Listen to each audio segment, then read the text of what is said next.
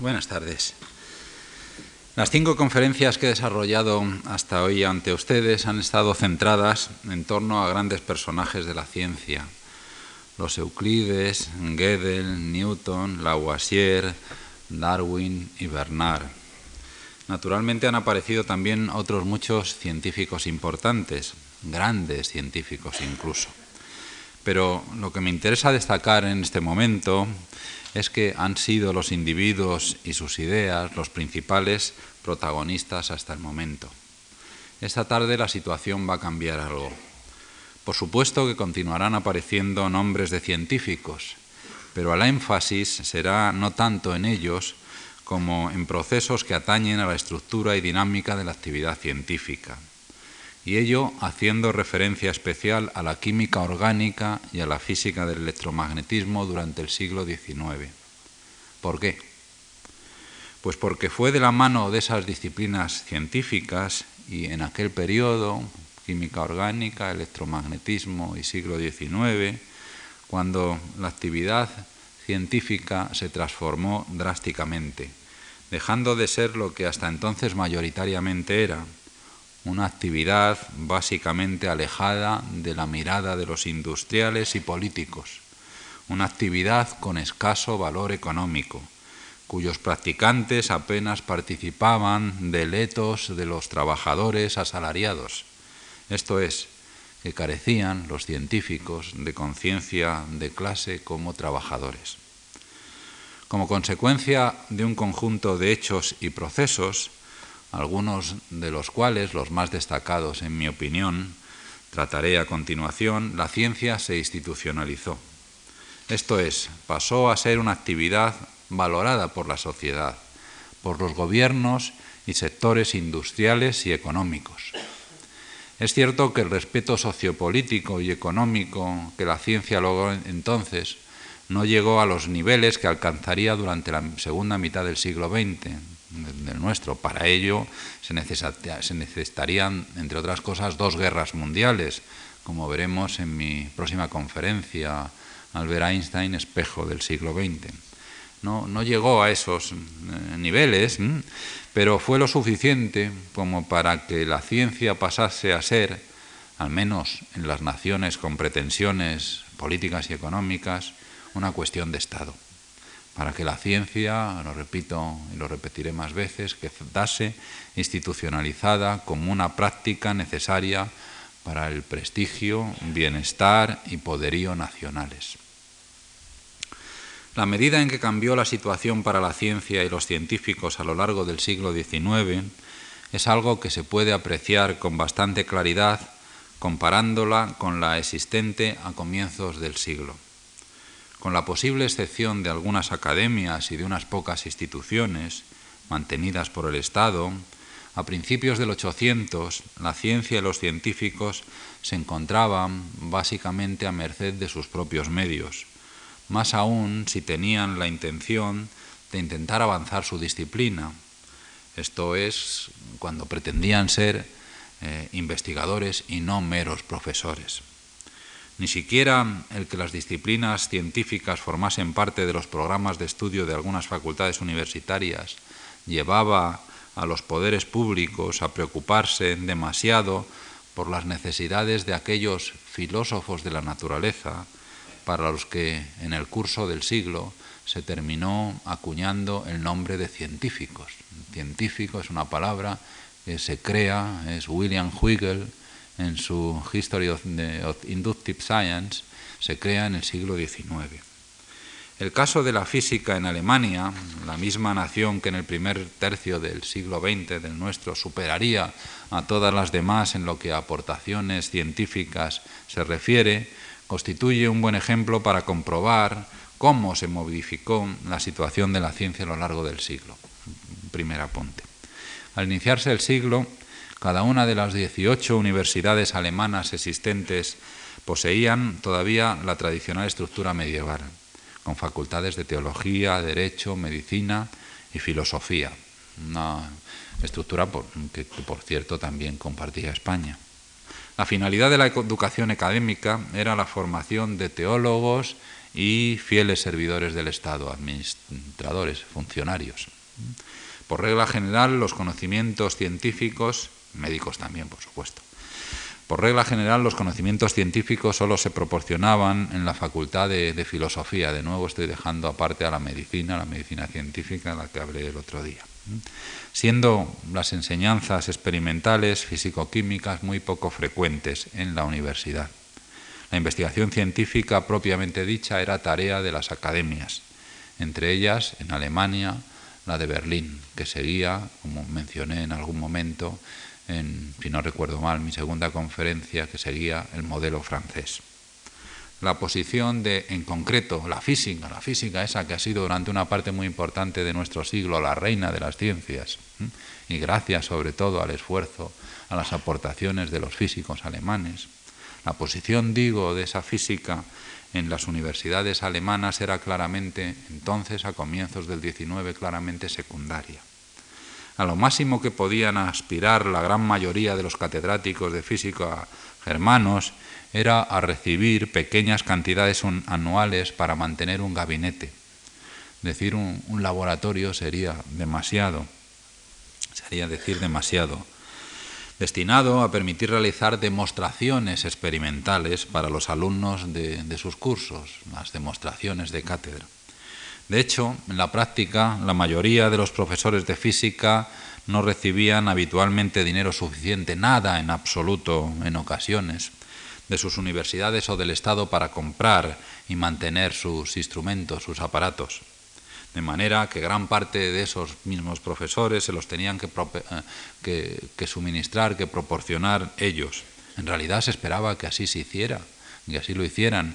Y la colección particular que, de que disponía un profesor era un elemento importante para lograr mejoras en su mm, situación, su situación académica, profesional, normalmente pasando a otra universidad. Esto es muy dependiente del caso alemán, en otros sitios es diferente. Más aún, al no disponer tampoco de ayudantes, los mismos profesores construían a menudo sus aparatos para las demostraciones, los transportaban a y desde las aulas, acaso a través de toda la ciudad. Asimismo, debían montarlos y desmontarlos para las clases, puesto que tenían que compartir las aulas con otros profesores de distintas disciplinas, no siendo frecuente el que disponieran en las universidades, en su universidad, de lugares para albergar sus aparatos. Así se explican casos como los de Frank Neumann, catedrático en Königsberger, utilizando una pequeña herencia que recibió, de hecho recibió su esposa, no él, para adquirir en 1847 una casa y ampliarla de manera que pudiese acoger en ella un laboratorio, un lugar para trabajar la madera y el vidrio, habitaciones para un telescopio, bombas de vacío y otros instrumentos, muchos pertenecientes a él y otros, aunque los tenía en su casa, pertenecientes a la universidad o el caso de Gustav Magnus, vinculado a la Universidad de Berlín desde 1831, utilizando su biblioteca y laboratorio particular para dar clases y, al mismo tiempo en, en, ese laboratorio particular él permitía a algunos estudiantes que se iniciasen en la investigación utilizando sus aparatos. Y no estoy hablando de, científicos secundarios, Magnus y Franz Neumann, son, eh, fueron científicos físicos importantes en la física alemana decimonónica. Un índice significativo de la situación existente a mediados, a mediados del siglo en Alemania lo encontramos en el hecho de que por entonces el Estado prusiano, Prusia, ahora me refiero a Prusia solo, se gastaba en física en sus seis universidades más o menos todo lo que el salario de Hegel, dos mil taleros. Un talero era, equivalía aproximadamente a un marco. Es evidente, es evidente de, que independientemente de cuán grande que lo era la fama de Hegel, este hecho no permite eh, explicaciones satisfactorias para el prestigio social de, la física. Se gastaba lo mismo que en el salario de un catedrático de Hegel, un catedrático de filosofía. No filosofía muy científica, por cierto. Otro dato ilustrativo es el que entre 1810 y 1840 el gobierno de Prusia se gastó en la Universidad de Berlín 200.000 taleros, pero en zoología y mineralogía, frente a 3.500, 200.000 en mineralogía y zoología y 3.500 en física. Y esto solo a partir de 1833. La situación no era una buena situación y es una situación que, que, dice mucho. La situación que acabo de esbozar comenzó a cambiar durante, sí, por entonces también, la primera mitad del siglo. Eh, y en mucha mayor medida a lo largo de la segunda mitad. Como eh, indicaré más adelante, el caso de, la química lleva una periodización algo diferente. Comenzó a cambiar la situación en la química, en la química orgánica, antes que en la física. Encontramos una señal de semejante cambio en la creación de sociedades profesionales, un hecho que muestra la aparición de un grupo de científicos que al tomar conciencia de clase, por decirlo de alguna manera, entre otros motivos porque reconoce ese grupo el valor social de su disciplina, desea agruparse para favorecer sus, intereses.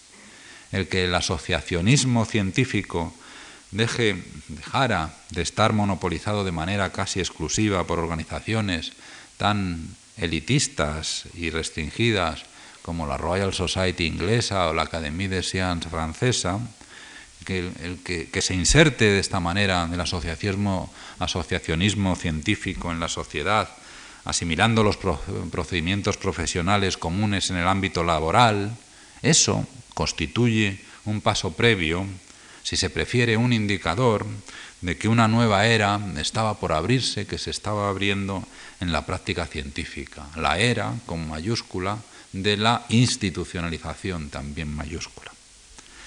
Ahora bien, como en la mayoría de los inicios, estos fueron tímidos. En el caso del que me estoy ocupando en este mismo momento, el de la física alemana, tenemos que en 1845 un pequeño grupo de, científicos de Berlín, entre los que se encontraban algunos fisiólogos, por ejemplo, Emile Dubois-Guimont, que nos apareció el día, uno de los, el día pasado, uno de los discípulos de Johannes Müller. Eso, el pequeño grupo de científicos, se fundaron la Sociedad de Física de Berlín en 1845. Es una sociedad profesional ya. Los miembros fundadores no fueron muchos, 53. Pero entre ellos, es verdad, se encontraban no solo este que he mencionado, también Helmholtz, el futuro, se encontraba también el futuro líder de la industria electrotécnica alemana y mundial, Werner Siemens.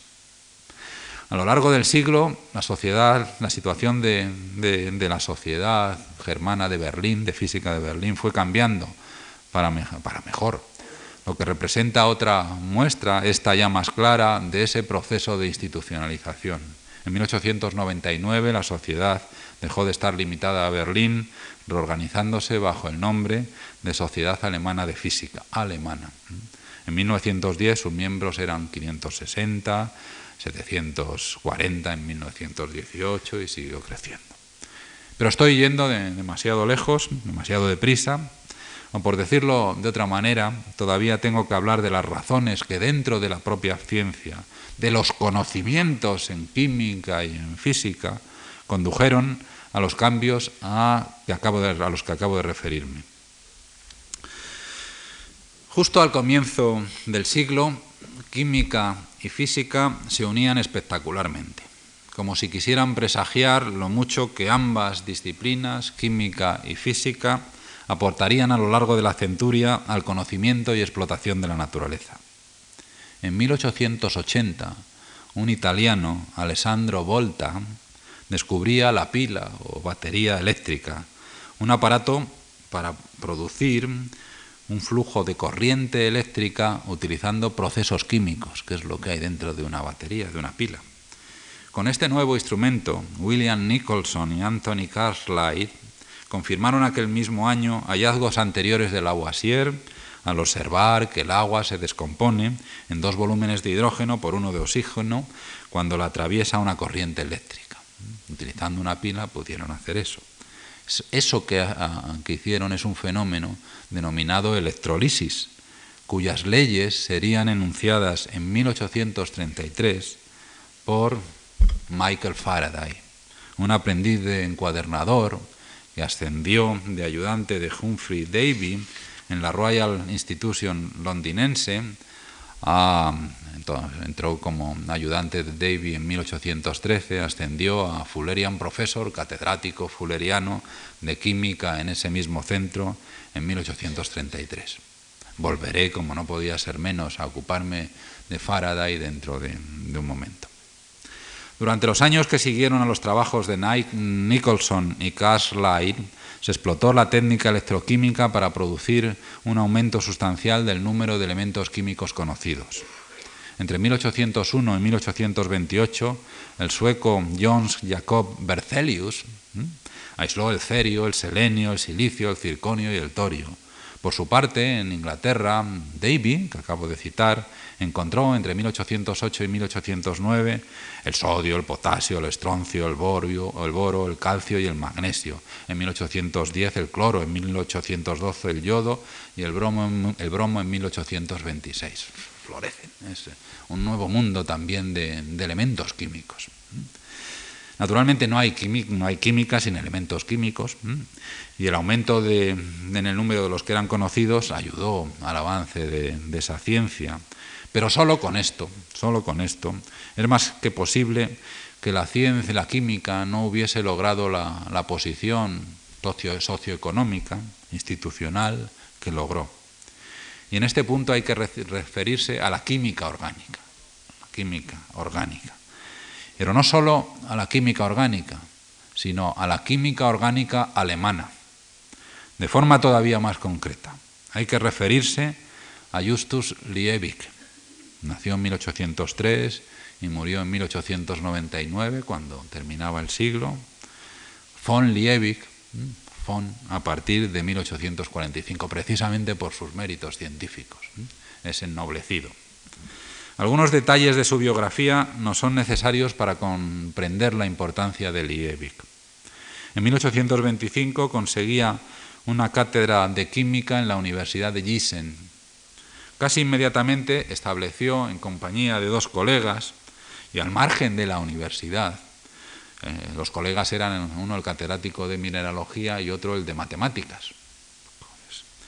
lo que establecieron fue un instituto químico farmacéutico, para el que ya existían precedentes.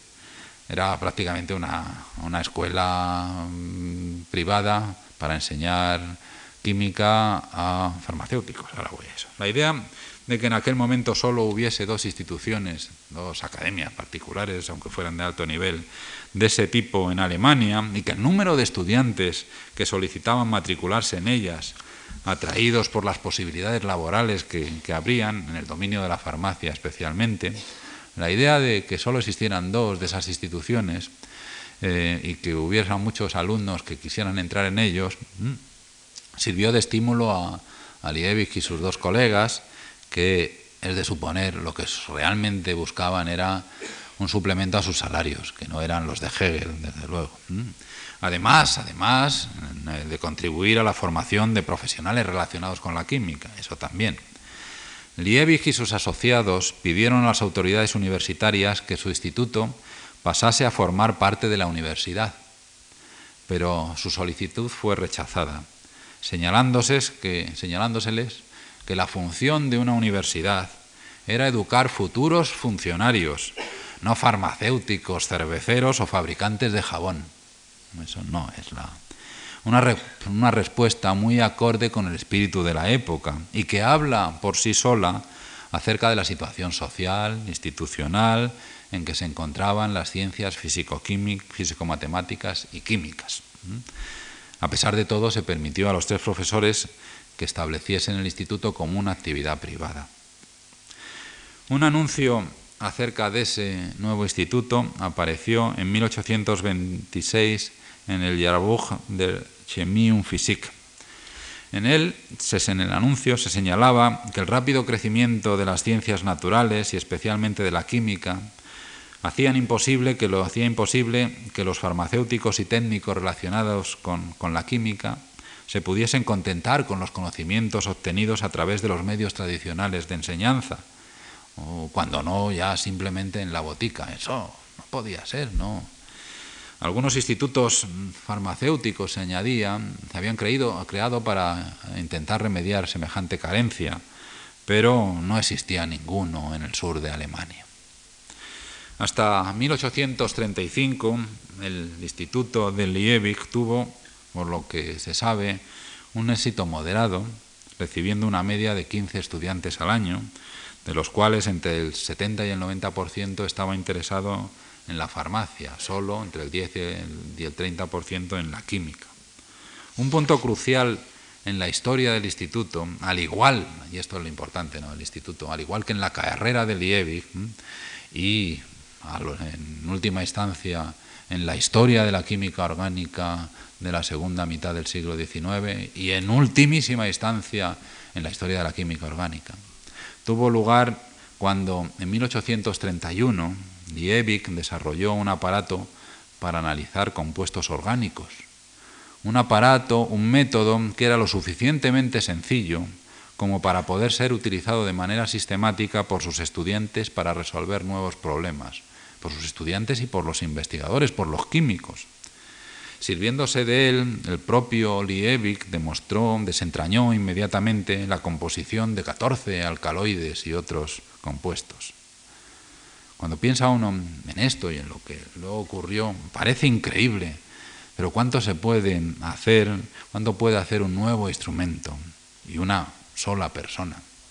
Cuando Liebig llegó a Gießen, la mayor parte de los químicos alemanes, y también los no alemanes, todavía se ocupaban únicamente de cuestiones relativas a la química inorgánica, aunque la, es cierto que la orgánica había comenzado a traer interés.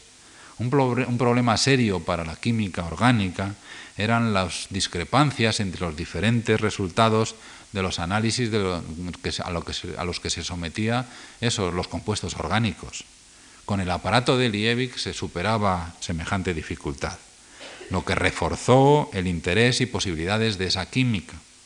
En 1835, Berzelius, el gran maestro de los antiguos métodos, escribía a Holler, quien, recuerden, había sintetizado la urea, todos los días utilizamos el aparato de Liebig. Es espléndido. Con pequeñas modificaciones hemos llegado tan lejos que parece imposible que los resultados que se obtienen no sean más que correctos.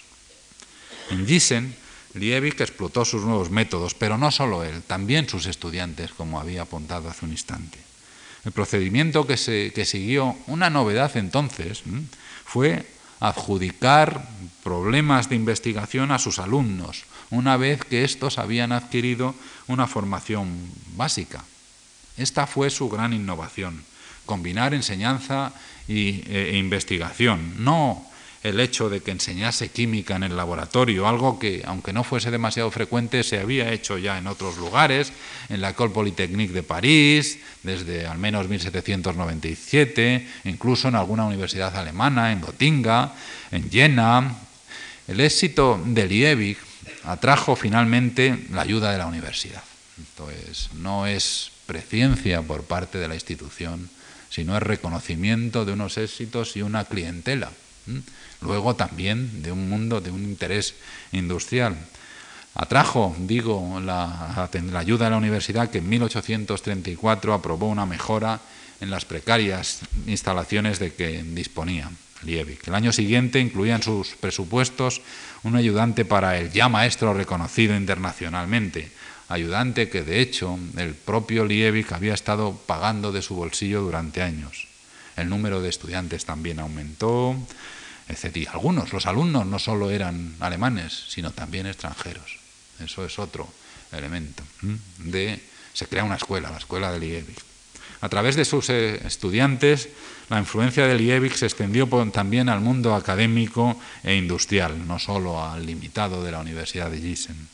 En el primero, en el académico, muchos de sus mejores alumnos, entre los que se cuentan que que dio, compartió algún mérito, algún el título con Lavoisier en tercera conferencia, Gerhard o Burth. Obtuvieron, esos estudiantes obtuvieron puestos académicos con frecuencias apoyados por el propio Liebig. Estos nuevos profesores, catedráticos, extendieron los métodos de enseñanza de su maestro. La, agricultura también se vio influenciada por sus enseñanzas, especialmente a través de un libro que publicó en 1840, Química Orgánica y sus aplicaciones a la agricultura y a la fisiología, es el título, en el que, entre otros temas, se analizaba el papel del carbono en la nutrición de las plantas. Fruto de esa influencia fue el establecimiento de estaciones experimentales de agricultura, en las que la química orgánica, la química agrícola, desempeñaba un papel, un papel, importante. En 1877 existían 74 de estas estaciones en Alemania, 16 en Austria, 10 en Italia, 7 en Suecia, 3 en Rusia, Holanda 2, incluso una en España. En cuanto a la industria, también los estudios de, y las sugerencias de Liebig en, lo que se refiere a la, nutrición, algunos de ustedes recordarán de cuando eran pequeños, pues algo así como eh, jarabes o pues, que parían. En cuanto a la industria, que llevan el nombre de Liebig, en cuanto a la industria, ya en 1827, uno de esos alumnos, Heinrich Merck, fundó en Darmstadt, ayudado por el, animado por el propio Liebig, la fábrica de química Merck para la producción en gran escala de productos farmacéuticos. Seguramente no desconocen ustedes que en la actualidad Merck, dentro del grupo Merck Sharp and Dohme, es un gigante, una multinacional de la industria farmacéutica, aunque ya, y por diferentes motivos, entre ellos las consecuencias de las guerras mundiales, su centro no sea Alemania, sino Estados Unidos. Otro pupilo de Liebig que se convirtió en un industrial importante fue Karl Klemm, que, fundó junto a su hermano Gustav una industria dedicada inicialmente a la producción de fertilizantes industriales. Más tarde, sin embargo, ampliaron su campo de intereses a la sosa y al ácido sulfúrico, así como a las tintes. En 1865 esa compañía tomó el nombre de, me perdonan la pronunciación, Badich Anilin Unsoda Fabrik, las siglas las reconocerán BASF, B-A-S-F, uno de los grandes de la industria química mundial. Compran una cassette hoy día y ven BASF. Liebig, la química. Extrañará a alguno que eso pues, se convierta eh, en, algo atractivo para, los gobiernos y para las industrias. Aunque me haya centrado en él, Liebig, que se trasladó en Múnich, en una cátedra en, a una cátedra en Múnich en 1852, no fue el único químico alemán importante en producir a través de su magisterio elevadas cantidades de, un elevado número de estudiantes hacia mediados de siglo. Friedrich Huller, también lo, ya me he citado hoy, profesor de química y farmacia en en la Facultad de Medicina, recuerden, dije, era médico, aunque pues, sus aportaciones a la química, eh, la Facultad de Medicina de Gotinga desde 1836, y Robert William Bunsen, mechero de Bunsen, que ocupó una cátedra en Marburgo entre el 36 y el 51, antes de pasar a Breslau por un año y acabar finalmente en Heidelberg, o sea, van repartiendo, van extendiendo eh, su magisterio y su influencia, estos, entre otros, son también dignos de mención. Asimismo, es representativo que en 1867, y a iniciativa de otro de, de los estudiantes de Liebig, Augustus Hoffmann, se fundase una sociedad alemana de química, a la que siguió en el 77 una asociación de químicos alemanes, que se convertiría cuando acababa el siglo, en el 96, en la asociación, una gran asociación de químicos alemanes. Liebig, Huller, Bunsen y sus respectivos estudiantes, al igual que otros químicos no, conocidos, no tan conocidos, elevaron rápidamente la calidad y categoría de la química orgánica que hacia 18, alemana, que hacia 1820 se encontraba mediatizada y limitada por profesiones más tradicionales como la farmacéutica. Es desde esta perspectiva que debemos entender el ascenso de la química orgánica, un ascenso o desarrollo que se hace evidente sin más que considerar el que en 1888 se conocían las fórmulas estructurales de 20.000 compuestos orgánicos. Bohr 20.000 en el 88, 74.000 en 1899, 11 años, 11 años después, y cerca de 140.000 en 1910. otros 11 años después. Al comenzar el último cuarto de siglo XIX, Alemania contaba con suficientes químicos orgánicos como para sacar un buen partido de una ciencia, una química con grandes posibilidades prácticas. En, por ejemplo, la industria de los tintes. Parece que, si ahora ustedes miran, es invierno y es menos, pero hay una riqueza de colores. Si esto fuera en, julio, pues, con una eso, ¿por qué? Eh, y además se pasan a la lavadora y no se destina a química orgánica alemana. Si esto hubiera dado una conferencia hace 200 años, aunque fuera en agosto, sería mucho más triste el espectáculo de colores. En la historia de la química, de la industria química y probablemente en la historia de toda la ciencia, directamente, toda la ciencia directamente dependiente del conocimiento científico, la producción de tintes en Alemania figura independiente del conocimiento científico, figura como la primera que alcanzó proporciones gigantescas. Solo en exportación se pasó de 58 millones de marcos en 1890 a 138 en 1902 a 209 en 1912. Y si siguiera tendría que hablar de, la influencia que pasa en la química, que aporta la química a la Primera Guerra Mundial, los abonos sintéticos, procesos como el de eh, Haber-Bosch, etcétera, etcétera. Pero no estoy en el siglo XX, todavía tenemos la semana que viene para ese siglo que es el nuestro, todavía. La universidad, los Länder, los estados alemanes se dieron cuenta de este valor de la ciencia y reaccionaron dotando crecientemente las universidades de laboratorios en los que los estudiantes aprendían la práctica científica, una práctica que les servía más tarde tanto para que contribuyeran a hacer avanzar el conocimiento científico como para poner sus saberes al servicio de industrias interesadas en beneficiarse de esas potencialidades que su formación les había dotado en química. Fue en esta rama de la ciencia y en Alemania en donde de manera extendida se crearon laboratorios e institutos de investigación abiertos a los estudiantes, en los que enseñanza y investigación se admitían y enriquecían mutuamente. Se puede decir que aquel fue un momento clave para la institucionalización de la ciencia, para que la ciencia llegase a ser lo que es hoy, que nadie discute su valor, su valor para el bienestar social. Aunque no lo he dicho explícitamente, durante décadas la química orgánica dominó el mundo científico e industrial eh, internacional. Una pregunta que muchos de ustedes pueden plantearse es ¿por qué fue así? ¿No es al fin y al cabo la ciencia una empresa universal que no conoce fronteras? Podrían haber contado los alemanes con una ventaja inicial importante, como atestigua el caso de, Liebig, pero una vez difundidos los resultados y métodos de este, ¿no pudieron otros países desarrollar lo suficiente esa química como para competir y acaso desbancar a Alemania? En favor de esta posibilidad está además el hecho de que las puertas del laboratorio de Liebig, como las de Adolf von Bayer en Berlín, que ocupó cátedras en Berlín, Estrasburgo y Múnich, o de Emil Fischer, Múnich, Erlanger, Wolfsburgo y Berlín, y Franz Horstmeister, Praga y Estrasburgo, esas puertas de esos químicos eh, tan importantes estaban abiertas no solo a los estudiantes germanos, sino también a los extranjeros, y bastantes de esos estudiantes extranjeros se beneficiaron de semejante posibilidad. Más aún, más aún, algunos químicos importantes alemanes se trasladaron a otros países. Uno de ellos, el ya citado estudiante de, de Liebig, Augustus, Augustus Hoffmann, me sirve para ilustrar algunas de las razones del éxito alemán.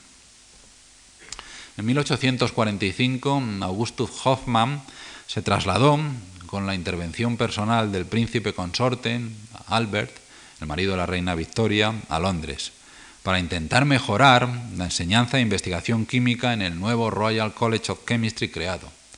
El príncipe Alberto era, a lo mejor por su, procedía de Centro Europa, tenía, fue una persona muy abierta, muy consciente y que trató durante no, su demasiado larga, sobre todo no comparado con su, con su mujer, que vivió pues casi como el siglo, no más, trató de promover la ciencia y la tecnología dependiente del conocimiento científico en Inglaterra. Allí, Hoffman, y hasta su regreso a Alemania, cuestión de la que me ocuparé enseguida, educó a prácticamente todos los químicos orgánicos británicos involucrados en la química e industria de los tintes. Uno de sus estudiantes, por ejemplo, fue William Perkin, quien en 1856 encontró, partiendo del alquitrán, una sustancia de color violeta que denominó maubeína por su semejanza al color de las corolas de la flor de malva. Perkin era hijo de un tintorero y envió el producto a su padre, quien después de ensayarlo lo empleó para teñir fibras textiles. Aquello fue el inicio de una importante industria que no tardó en crecer y que fomentó la investigación y enseñanza superior química en Inglaterra.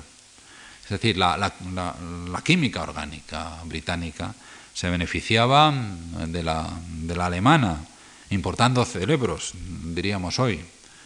Pero Inglaterra no supo o no pudo retener al gran cerebro detrás de todo eso, a Hoffmann, que volvió a Alemania en 1865 tras aceptar una atractiva oferta del gobierno prusiano. La oferta de su país significaba pues varias cosas, volver a su país, un salario mucho más alto, pero había más.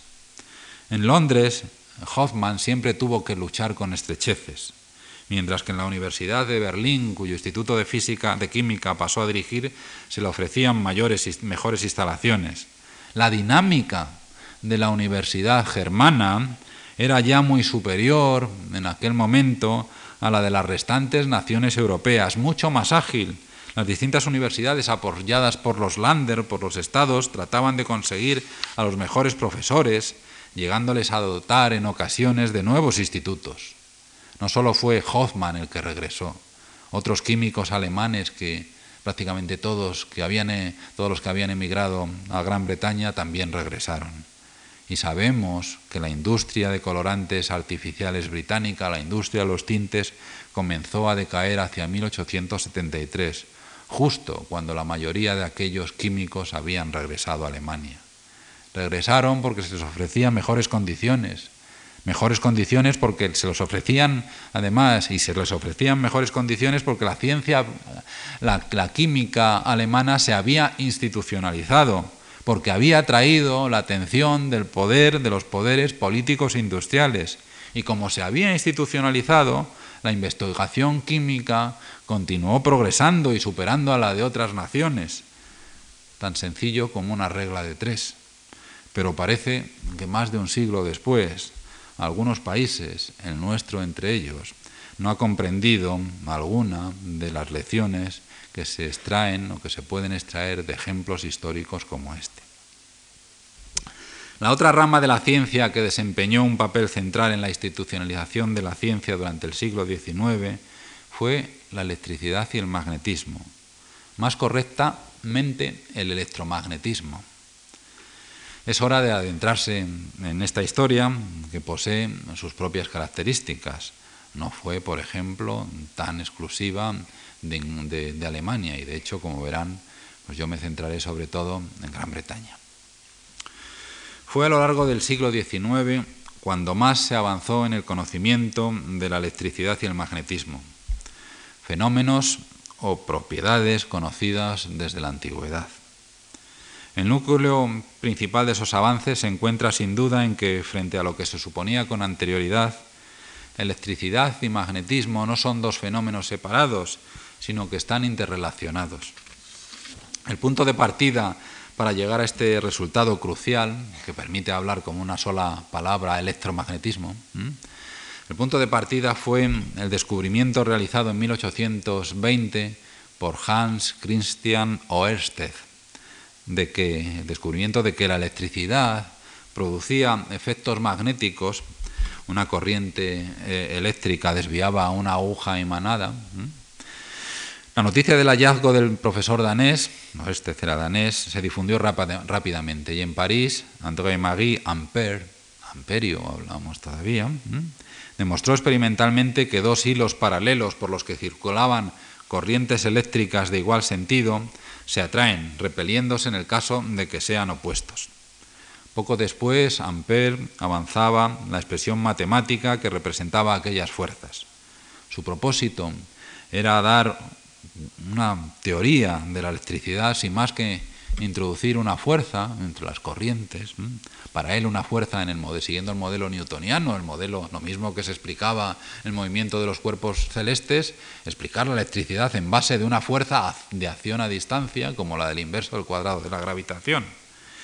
Introducir, por consiguiente, quería Ampère introducir una fuerza en la mecánica newtoniana. No en vano se le llamó el Newton de la electricidad. Pero el mundo de la electricidad y el magnetismo resultó ser demasiado complejo como para que se pudiese finalmente cumplir semejante programa, como se encargó de demostrar Michael Faraday. Es ya hora de... El caso de Faraday, uno de los científicos más importantes de todo el siglo XIX, si quieren ustedes de toda la historia de la ciencia, no es frecuente no es frecuente en la historia de la física. Su formación matemática era muy elemental.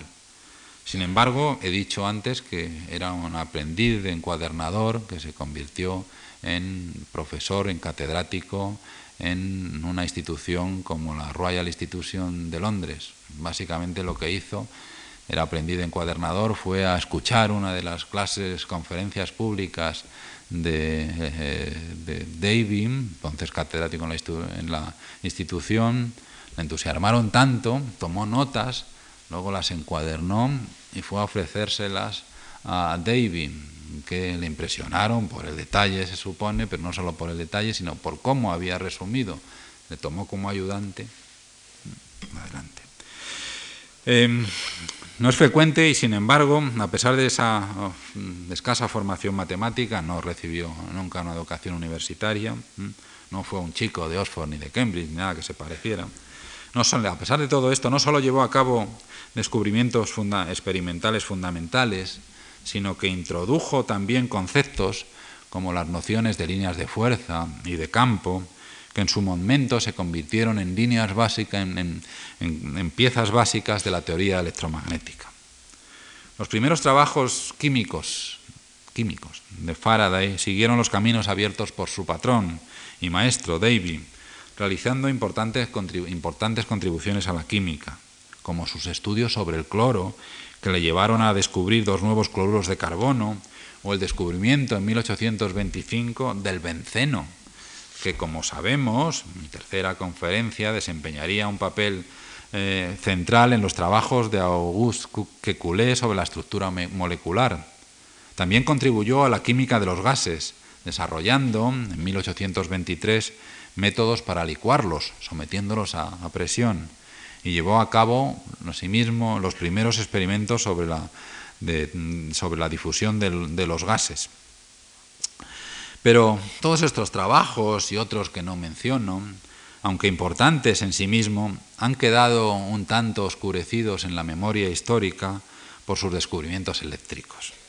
Un dominio en el que, de hecho, se había introducido muy pronto, en 1812, cuando construyó, qué tiempos aquellos, una pila voltaica con siete medios peniques, siete discos de lámina de zinc y seis piezas de papel mojado en agua salada. Ya digo, qué tiempos aquellos en que se podían hacer eh, descubrimientos significativos utilizando eh, tales eh, elementos. En 1821, poco después de saber de los trabajos de Oeste, Faraday demostró que un hilo por el que pasaba una corriente eléctrica podía girar de manera continua alrededor de un imán, con lo que se vio que era posible obtener efectos mecánicos, movimiento, eh, de una corriente que interaccionaba con un imán, sin pretenderlo. Había sentado el principio del motor eléctrico, cuyo primer prototipo sería construido en 1831 por el físico estadounidense Joseph Henry. No obstante, lo que le interesaba a Faraday no eran las aplicaciones prácticas, sino los principios que gobiernan el comportamiento de la naturaleza y en particular las relaciones mutuas entre fuerzas en principio diferentes, mecánicas, eléctricas, magnéticas. Aunque en realidad esto es eh, decir, no le interesaba, lo que le interesaba realmente no eran las aplicaciones prácticas, sino los principios que gobiernan la, la naturaleza. Realizar, en realidad digo, decir esto es una manera equívoca de expresarse. Faraday, como la mayoría de los pioneros del electromagnetismo, de la química orgánica, los Kelvin, Maxwell, Olievich, los Bunsen, muchos otros, contemplaban el mundo, el mundo natural, de una manera integral. Buscaban lo auténticamente básico, es cierto, lo fundamental, la ciencia pura, la ciencia por sí misma, pero la perseguían y la veían en todo lo que la naturaleza natural, o artificial les ofrecía. Una lección esta a la que muchos científicos, no los verdaderamente grandes, no han dado demasiada importancia después de ellos, de los Faraday, de los Maxwell, y que ha conducido a que, eh, a, entre otros efectos, una errónea distinción radical entre ciencia pura y ciencia aplicada, entre ciencia y tecnología. Ellos no veían esas distinciones.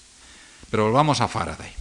Buscando esos principios que gobiernan la naturaleza, en 1831 descubrió la inducción electromagnética, un fenómeno que ligaba en general los movimientos mecánicos y el magnetismo con la producción de corriente eléctrica. Este fenómeno que llevaría a la dinamo representaba el efecto recíproco al, descubierto por Oested. Ahora el magnetismo producía electricidad, lo que reforzó la idea de que en lugar de hablar de electricidad y magnetismo, había que referirse a electromagnetismo. La intuición natural y la habilidad experimental de Faraday hicieron avanzar sustancialmente el estudio de los fenómenos electromagnéticos, pero para poder desarrollar una teoría de electromagnetismo se necesitaba otro tipo de científico. No hubo que esperar mucho ni alejarse de Gran Bretaña para que tal personaje apareciese, James Clare Maxwell. Limitarse a hablar de Maxwell únicamente a propósito del electromagnetismo es comprensible, pero al historiador le sangra el alma el verse obligado a sacrificar otros aspectos de su obra científica. Quien hoy les habla piensa que en una hipotética escala de los mejores físicos de todos los tiempos, solo a Maxwell solo le precederían sin duda Isaac Newton y Albert Einstein. Permítanme, por consiguiente, utilizar un minuto, solo un minuto, para recuperar unas hermosas frases que dedicó a Maxwell en 1888, refiriéndose a los trabajos de, este, de Maxwell, en física estadística y teoría cinética de los gases, uno de sus mayores admiradores, un gran científico él mismo, Ludwig Boltzmann, uno de los grandes de la física estadística, eh, responsable de la, de la, ley de la entropía como eh, expresada en base a, argumentos estadísticos, S igual a K logaritmo neperiano de W. Si van ustedes, yo no he ido, pero he visto la foto, a, la tumba de, de Boltzmann en, en Viena, ahí está en su lápida, no le lloran tal, sino S igual a K logaritmo neperiano de W. Pues esto es lo que escribió en 1888 Boltzmann sobre Maxwell. Un matemático reconocerá a Cauchy, Gauss, Jacobi, Helmholtz después de leer unas pocas páginas, al igual que los músicos reconocen a partir de las primeras líneas de un pentagrama Mozart, Beethoven o Schubert. Una suprema elegancia externa pertenece a los franceses, aunque en ocasiones esté combinada con alguna debilidad en la construcción de las conclusiones. El mayor vigor dramático pertenece a los ingleses y sobre todo a Maxwell. ¿Quién no conoce su teoría dinámica de los gases? En primer lugar, se despliegan las variaciones de las velocidades en un orden majestuoso. A continuación entran por un lado las ecuaciones de estado y del otro las ecuaciones de movimiento central, surgen con frecuencia cada vez mayor una riada caótica de fórmulas, hasta que de repente resuenan las cuatro palabras. Hagamos n igual a 5. Y el maligno demonio, v, la velocidad relativa de dos moléculas, desaparece. Igual que una salvaje todopoderosa nota puede ser reducida repentinamente al silencio en el violón. como si una aparente desesperada confusión fuese puesta en orden con una varita mágica. No hay tiempo para explicar por qué se hace una u otra sustitución. Dejemos que aquel que no lo sienta en sus huesos abandone el libro. Maswell no es un compositor de programas de música que tenga que introducir su obra con una explicación escrita. Obedientemente, sus fórmulas proporcionan resultado tras resultado, hasta que alcanzamos el efecto final de sorpresa. El problema del equilibrio térmico de un gas pesado ha sido resuelto y el telón cae. Esto es como caracterizaba Bozman a la obra, en un caso particular, de Maxwell en, en física estadística, teoría cinética de los gases. Maxwell, no, no puedo hablar de esto, pero quería por lo menos recordarlo. Maxwell fue capaz de unir todos los cabos sueltos que proliferaban en la electricidad y el magnetismo e introduciendo ideas nuevas, formular una teoría completa del campo electromagnético que plasmó en un célebre artículo de 1865 titulado Una teoría dinámica del campo electromagnético y que desarrolló luego de manera completa en su gran, dos son dos volúmenes, dos gruesos dos volúmenes, Treatise on Electricity and Magnetism, Tratado sobre Electricidad y Magnetismo de 1873. Y como siempre ocurre cuando se dispone de una nueva teoría auténticamente fundamental, siempre ocurre cuando la teoría es realmente fundamental, esta no solo describe aquellos fenómenos para los que en principio fue diseñada, sino que explica y predice otros.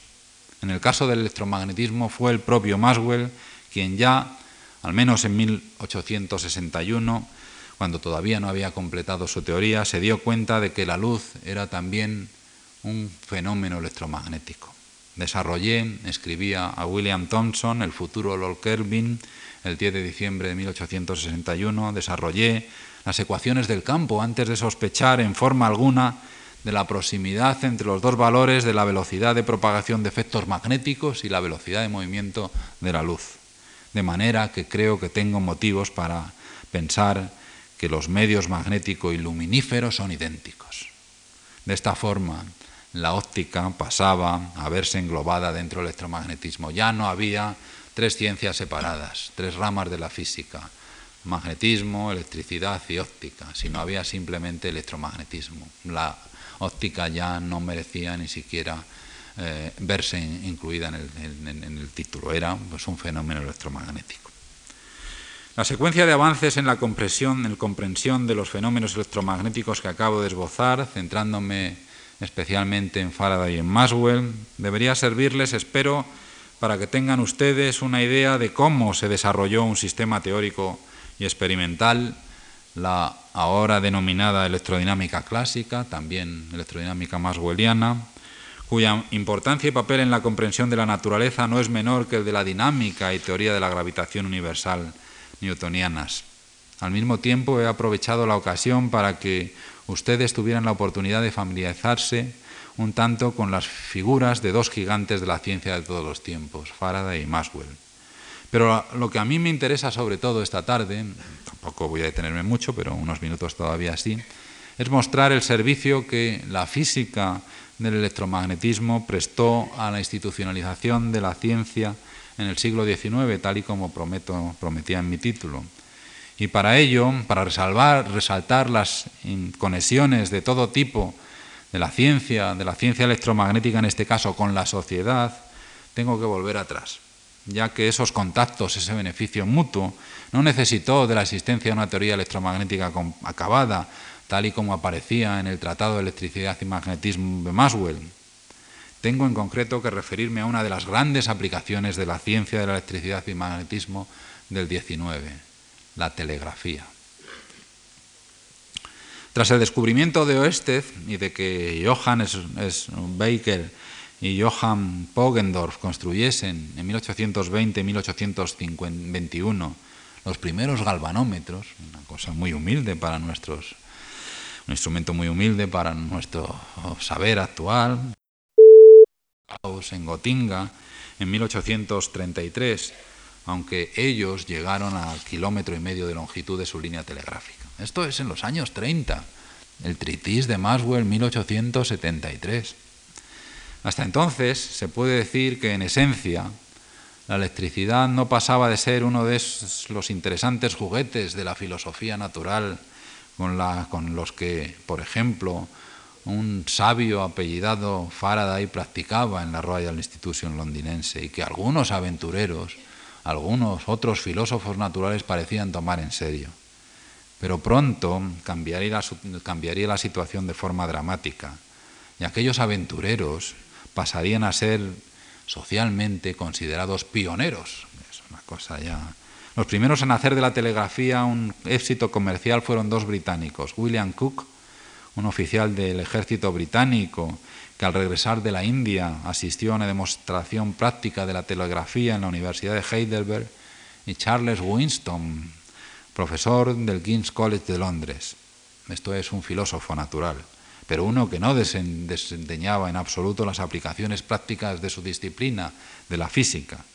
Sus primeros intentos de telegrafía se realizaron en 1837, además de conseguir desarrollar un sistema comercial de telegrafía eléctrica, fueron capaces de persuadir al ferrocarril para que adoptasen su sistema, algo importante en un momento en el que el ferrocarril se estaba extendiendo rápidamente cuando vemos las películas del oeste con los ah, que cortan los indios los, cables de, telegrafía. Es verdad, es verdad, van asociados eh, esos dos fenómenos.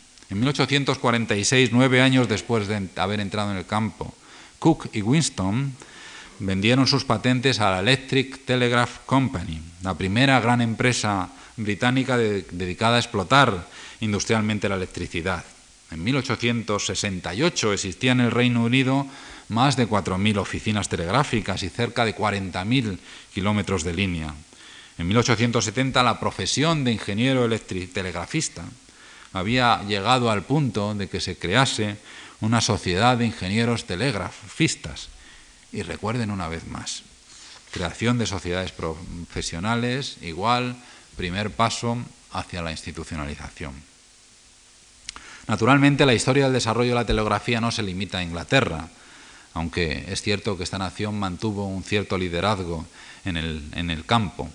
En una descripción medianamente completa habría que referirse a, por ejemplo, el estadounidense Samuel Morse, Morse que en abril de 1838 obtuvo una patente de un sistema que incorporaba la idea de su luego famoso código, el código Morse.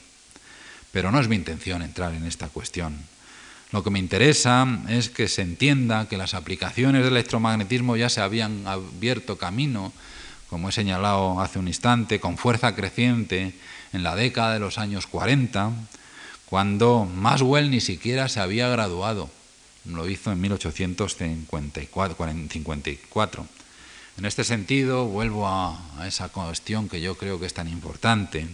No se puede decir que el conocimiento científico guiase al práctico, que la ciencia pura eh, precediese a la aplicada. Como en otros muchos casos, anteriores y posteriores, la relación ciencia-tecnología fue mucho más rica de lo que normalmente se considera. El caso de, de Kelvin, William Thomson, Lord Kelvin, es particularmente significativo en todas estas, estas cosas, en este mundo en el que la ciencia, lo que llamamos ciencia y lo que llamamos tecnología se relaciona de una manera tan fluida. Kelvin comenzó a interesarse en la telegrafía por cable por los alrededores de 1853-54, continuando ocupándose de ella durante el resto de su vida, una actividad que le reportó dinero y fama social sino, y no solo eso, sino que también tuvo un profundo efecto en los problemas científicos de los que se ocupó, e incluso, como han señalado sus más recientes biógrafos, en la manera en cómo concibió los fenómenos electromagnéticos. Finalmente, no podemos olvidar que el éxito de la telegrafía repercutió favorablemente entre los físicos, entre los físicos. Eh, el hecho de que se doblase, por ejemplo, entre 1854 y el 67, se doblase el tamaño de la red telegráfica eh, británica y que además el, precio del mensaje se redujese a la, mitad, con lo que el volumen de, comunicaciones se cuadriplicase, pues significó que aumentó también la oferta de trabajo en, en la producción, utilización de conductos, conductores eléctricos, aislantes, batería o instrumental telegráfica, lo que a su vez, y esto es lo importante, creó una fuerte, una fuerte demanda de instrucción en telegrafía e indirectamente en electricidad. Y el punto es que los talleres donde se fabricaban esos, eh, esos materiales, esos instrumentos importantes, o en las, diríamos hoy, eh, lugares donde se eh, mandaban, se enviaban las, las señales telegráficas, esos lugares, en esos talleres, no eran los lugares adecuados para resolver los problemas que inevitablemente terminaban apareciendo. Se terminaban otros centros, otras escuelas. Una de ellas fue el laboratorio de Thomson, todavía Thomson, Kelvin más tarde en Glasgow. Era en realidad más que un laboratorio, un lugar en un sótano semi desocupado que no estaba reconocido por la universidad, había sido un asilo para lunáticos, para locos. Thomson era catedrático en la, universidad. Esto es lo más que pudo obtener inicialmente. A finales de la década de 1850, aquel laboratorio era el único centro universitario en el que se, en toda Gran Bretaña, en el que se podía obtener algún tipo de enseñanza teórica y práctica relativa a la electricidad. Y esto, el que se pudiese obtener esta educación, fue posible debido a que Thomson estaba implicado, involucrado en el desarrollo de la telegrafía. No, repito, porque su universidad o la sociedad reconociesen el valor de sus trabajos. Eh, Kelvin había, fundado una compañía que generaba problemas que luego se intentaban resolver en su mismo laboratorio. En 1859 Cerca de 20 estudiantes estaban trabajando allí sobre instrumentos telegráficos, galvanómetros, unidades de resistencia, etcétera, etcétera, etcétera. Era una pescadilla que se muerde la cola. La decisiva participación de Thompson en el establecimiento de un cable submarino en 1866 entre las Islas Británicas y Norteamérica le reportó una gran fama. Su universidad quiso agradecerle el reconocimiento que estaba obteniendo y le dotó de un laboratorio, un laboratorio en el que se pudieron ya de manera mucho más eh, extensiva educar estudiantes. Todo esto ayudó a la física. Una vez en funcionamiento los cables telegráficos terrestres, aéreos o, enterrados y en, constante extensión, era difícil, esto lo apunté cuando he mencionado su contribución al cable submarino, era difícil que no se intentase utilizar el mismo principio para comunicar lugares separados por el mar. Esto es algo que, se inició, un camino que se inició en fecha muy temprana, en 1839, en, la India, también por un, un inglés. Luego, en 1840, Winston eh, eh, ayudó, presentó a la Cámara de los Comunes un proyecto de cable telegráfico submarino para unir Dover y Calais, se instaló en 1800. Había problemas, había problemas, por ejemplo, los materiales.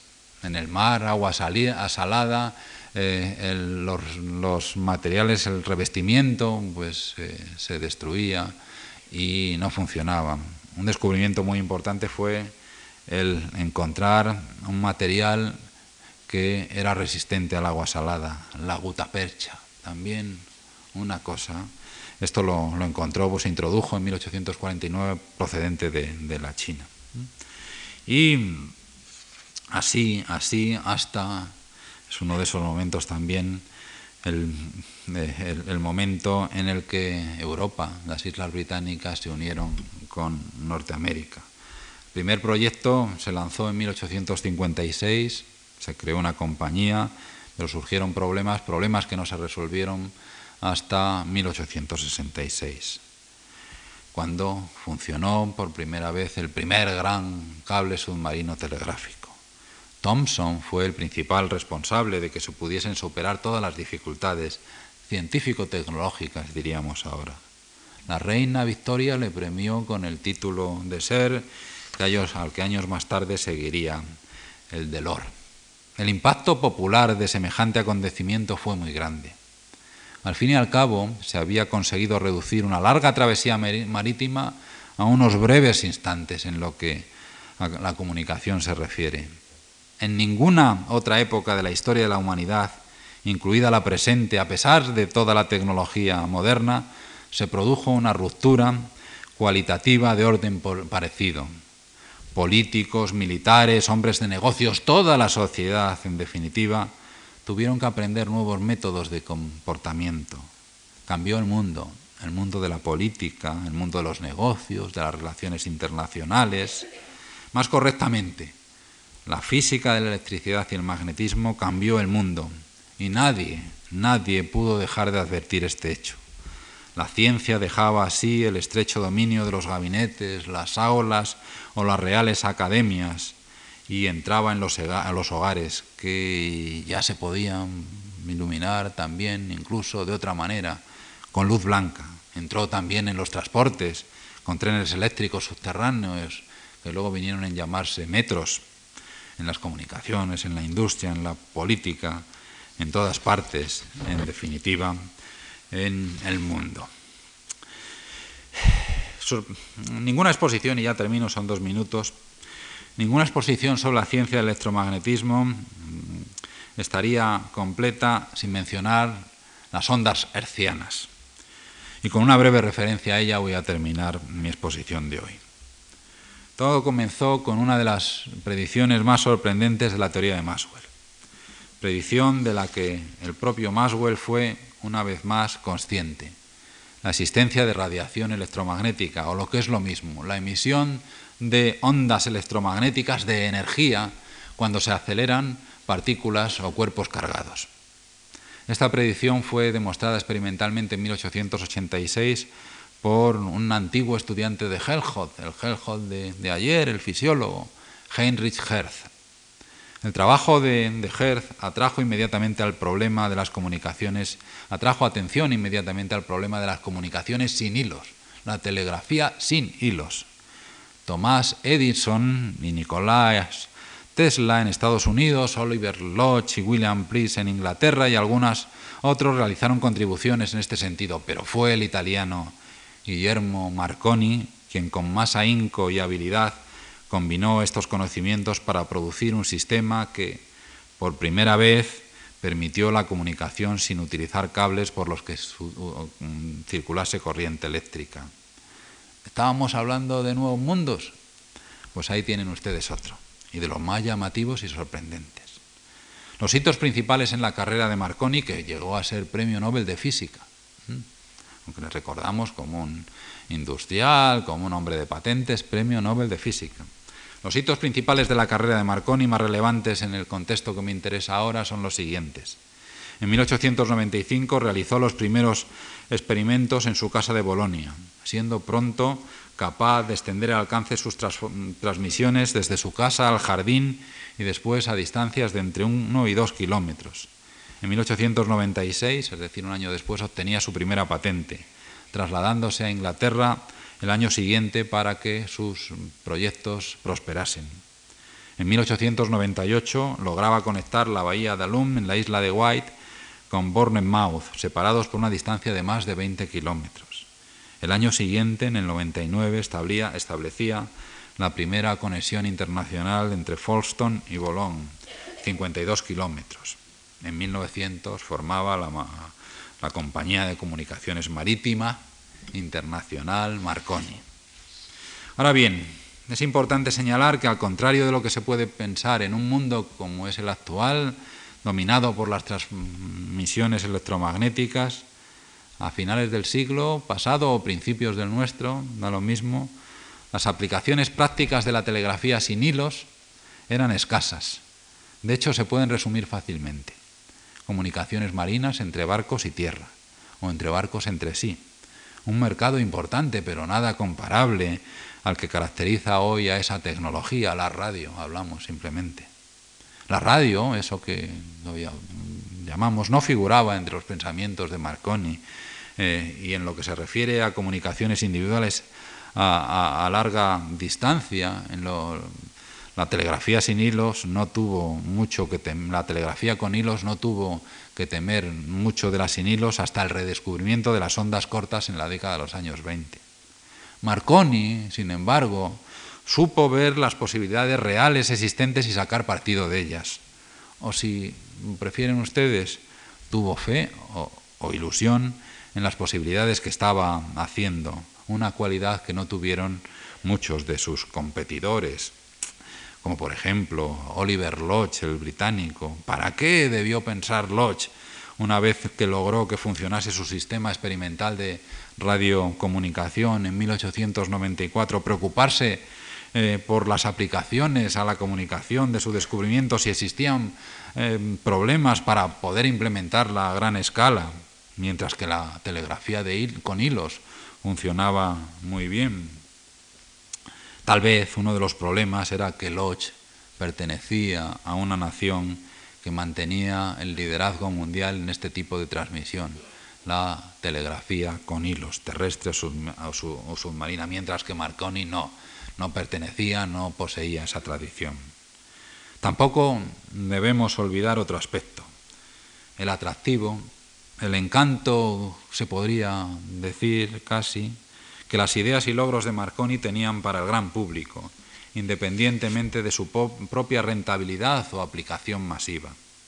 Esa popularidad, esos programas de investigación y desarrollo que fácilmente se podían imaginar, especialmente por aquellos que sin, sin responsabilidades comerciales podían permitirse el lujo de dejar volar la imaginación, esa popularidad, ese atractivo, cumplieron también su función al fomentar la ciencia, por un lado, y la tecnología fuertemente dependiente de la ciencia, por otro. Afortunadamente, no todos los desarrollos históricos se pueden explicar reduciéndolos a explicaciones mm, socioeconómicas o políticas, a lo que la ciencia y la tecnología permiten en un momento determinado. No todo es reducible. La condición humana es más rica y plural más imprevisible también que todo eso. Debemos reconocer y fomentar el valor de la ciencia como instrumento de conocimiento y de cambio, de liberación material al igual que espiritual. Pero no debemos cerrar los ojos, olvidar el valor de la ilusión, de la esperanza y de la convicción. Aquellos que piensan como, como yo, quien ahora le está hablando, que el futuro será mejor, indudablemente mejor, mucho mejor, promoviendo la enseñanza e investigación científica, deberían recordar ese hecho, ese afortunado hecho, la ilusión, el poder de la ilusión, de la convicción, de las esperanzas, producto seguramente de las complejidades de la eh, evolución, de la historia evolutiva de nuestra especie, que necesitó para sobrevivir, fomentar la cooperación, la ilusión y los imprevisibles, pero no menos necesarios sentimientos. Unas palabras valen a veces, por lo menos a veces, más que muchas aportaciones al conocimiento positivo que suministra la ciencia.